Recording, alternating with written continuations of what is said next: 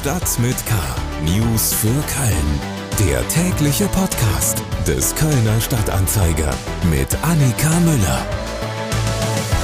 Moin zusammen und willkommen zu Stadt mit K. Sie hören die Ausgabe vom 1. Februar 2022. Hier gibt es jetzt Nachrichten aus, über und für Köln vom Kölner Stadtanzeiger. Heute in Stadt mit K. Mammutprozess gegen Thomas Drach startet in Köln. So lief der erste Verhandlungstag. Und Wintertransferphase beendet. Können die Kölner jetzt von Europa träumen? Schlagzeilen. Die Nachfrage nach Terminen für den Kirchenaustritt in Köln bleibt weiterhin hoch. Das Landgericht hatte am Montag und Dienstag neue Termine freigeschaltet. Innerhalb weniger Stunden waren rund 2000 davon vergeben. Für Februar und März gibt es damit keine freien Termine mehr. Für April waren Dienstagmittag noch die Hälfte der neuen Termine verfügbar. Erwartungsgemäß werden aber auch diese Termine schnell ausgebucht sein. Der Trend ist nicht neu. In den vergangenen Monaten traten viele Kölnerinnen und Kölner aus der Kirche aus.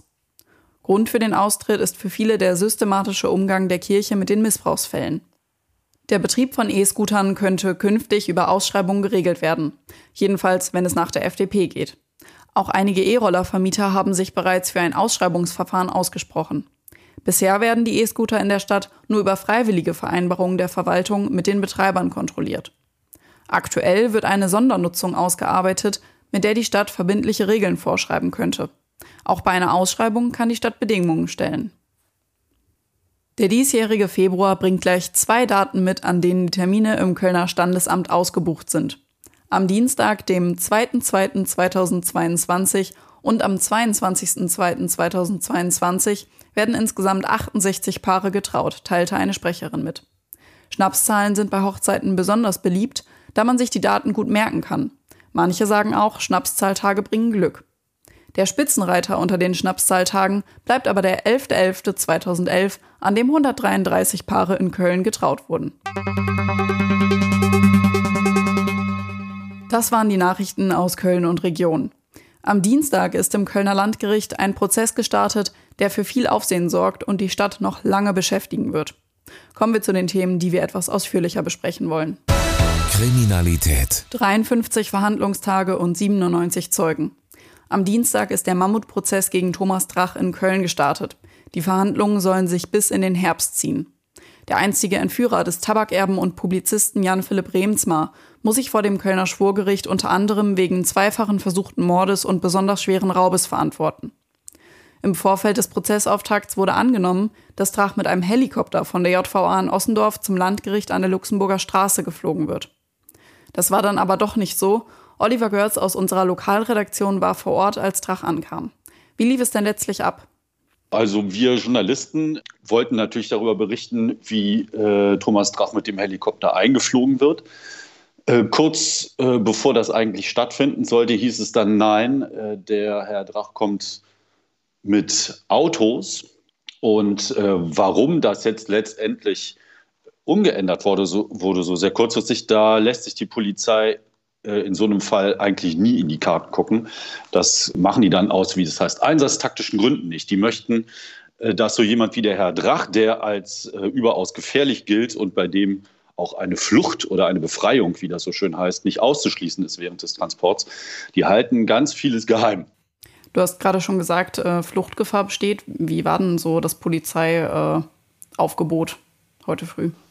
Äh, ja, auch, also auch da hält sich die Polizei äh, mit Details natürlich zurück, ne, um keine Informationen äh, preiszugeben an Leuten, die vielleicht Böses im Schilde führen. Äh, aber es war natürlich massives Polizeiaufgebot am Start. Es gab mehrere Spezialeinheiten, die da mitunter mit Maschinenpistolen äh, patrouillierten um äh, das Justizgebäude herum, Zugänge gesichert haben. Hm.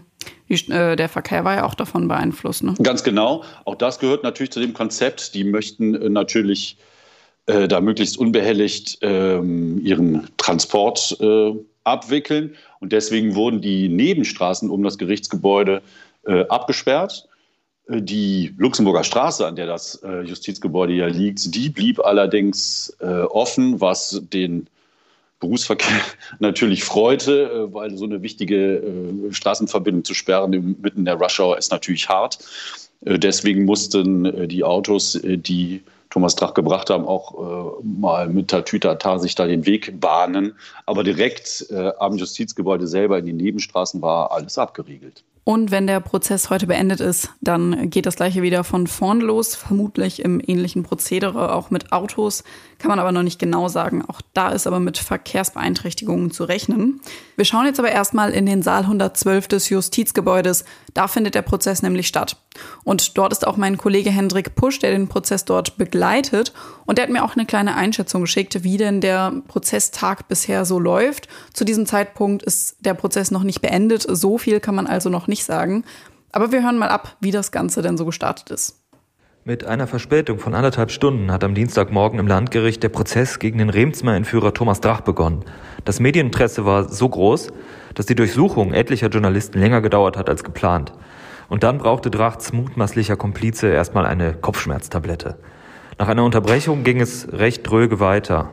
Die Verteidiger stellten mehrere Anträge, etwa kritisierten sie den Tausch eines Schöffen. Doch dann meldete sich Drach plötzlich selbst zu Wort. Er wolle die Staatsanwältin anzeigen, wegen Urkundenfälschung. Weiter erörtert wurde das aber nicht. Bis zum Urteil dauert es noch einige Monate. Wir bleiben natürlich dran und werden auf ksta.de und auch hier im Podcast immer wieder berichten, wenn es Neuigkeiten aus dem Mammutprozess gegen Thomas Drach gibt. FC News. Seit Montagabend ist das Wintertransferfenster in Deutschland geschlossen. Und noch kurz vor knapp hat der erste FC Köln nochmal zugeschlagen und sich Bright Airy Emby gesichert. Der Innenverteidiger aus dem Nachwuchs des FC Bayern kommt auf Leihbasis für 18 Monate nach Köln. Wir wollen schauen, wer sonst noch dazugekommen ist oder gegangen ist und was das für den FC bedeuten könnte. Dafür ist mir unser Sportredakteur Christian Lörr zugeschaltet.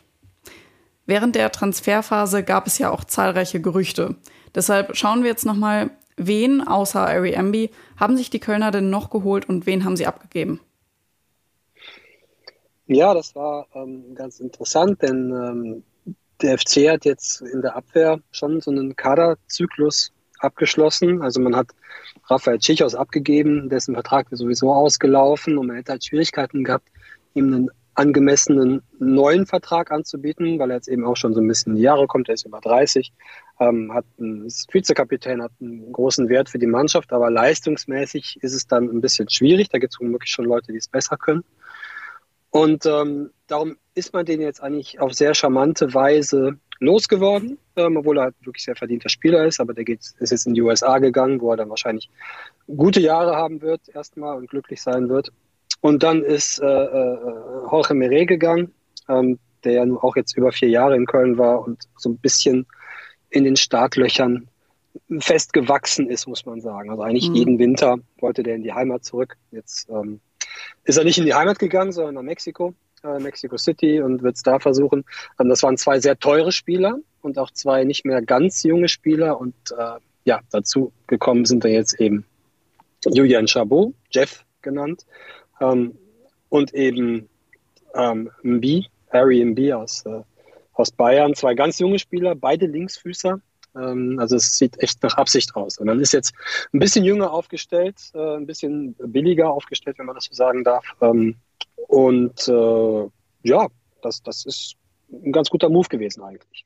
Was bedeuten jetzt diese Veränderungen für die Kölner? Aktuell bewegen wir uns ja in einem guten Mittelfeld der Tabelle. Dürfen die FC-Fans jetzt auch von Europa träumen?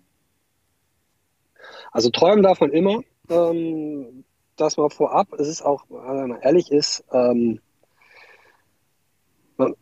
also ein siebter Platz wird ja wahrscheinlich gar nicht reichen, aber ein sechster Platz und damit die, die Qualifikation für die, für die Conference League, äh, da muss man mal ehrlich sein, das wäre jetzt auch nicht äh, die vierte Meisterschaft. Ähm, das wäre ein toller Erfolg. Ähm, es wird wahrscheinlich einen Platzsturm geben und es wird auch viel draus gemacht. Ähm, aber ähm, man muss auch mal ein bisschen die Kirche im Dorf lassen. Es, es, es gibt größere Sensationen. als wenn der FC Platz 6 schaffte, es wäre auf jeden Fall ein Hammer, gerade wenn man überlegt, aus was für einer Saison äh, die gekommen sind. Mhm.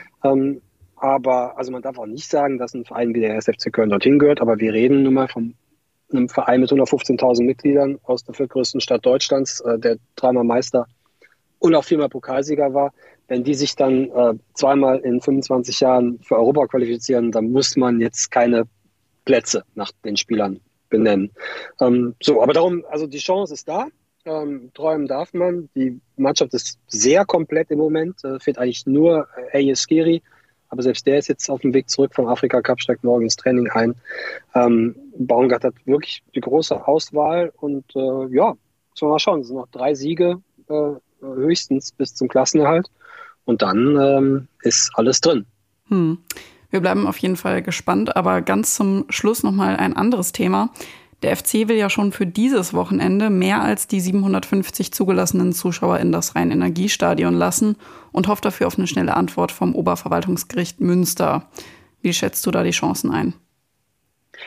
Ja, es ist halt, also die Frage ist ja grundsätzlich immer, was ist das Ziel äh, ähm, des, des äh, äh behördlichen Handelns. Also was, was verhindert man oder was will man verhindern, indem man nur 750 Zuschauer zulässt. Äh, und dann ging es ja immer um die Überlastung des Gesundheitssystems äh, und das Problem besteht ja zurzeit kaum.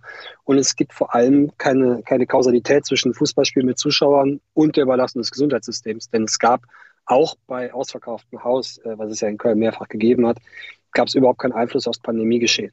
Ähm, darum muss einfach sagen, den FC kostet ein Spiel vor 750 Zuschauern um die 1,7 Millionen Euro. Und das ist halt ein so schwerwiegender Eingriff, ähm, dass der FC einfach klagen musste. Also ich persönlich halte diese Zahl von 750 für dermaßen absurd ähm, an der frischen Luft, ohne jede nachweisliche äh, Kausalität ähm, für die, also auf die Krankenhausbelegung. Ähm, dass man das nicht wird halten können.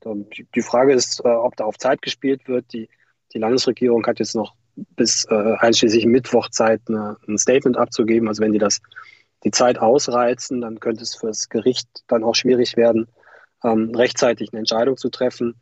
Ähm, aber abgesehen vom, vom zeitlichen Rahmen ähm, werden die 750 Zuschauer garantiert ähm, fallen dann, äh, also wir werden mehr als 750 Zuschauer im Stadion sehen, wenn eine Entscheidung denn getroffen ja. wird. Und sonst gibt es ja auch am 9. Februar eine neue Corona-Schutzverordnung. Da könnte es genau. ja auch schon wieder ganz anders genau. aussehen. Klar, aber der FC ist halt, die haben halt jetzt das, das, das, das, das Pech, dass, dass der FC Samstag ein Heimspiel, ein Heimspiel hat. Mhm. Leverkusen zum Beispiel hat ein Auswärtsspiel, den kann es egal sein, aber der FC hat jetzt schon ein Heimspiel. Ähm, und die 1,7 Millionen, die wären halt dann weg. Absolut. Wir werden es sehen. Vielleicht hören wir schon in der Episode morgen, wie es da weitergehen könnte. Vielen Dank, Christian. Ja, sehr gern. Und damit sind wir auch schon wieder am Ende dieser Episode von Stadt mit K angekommen. Mein Name ist Annika Müller. Ich wünsche Ihnen noch einen schönen Tag und bleiben Sie gesund. Tschüss. Stadt mit K. News für Köln. Der tägliche Podcast.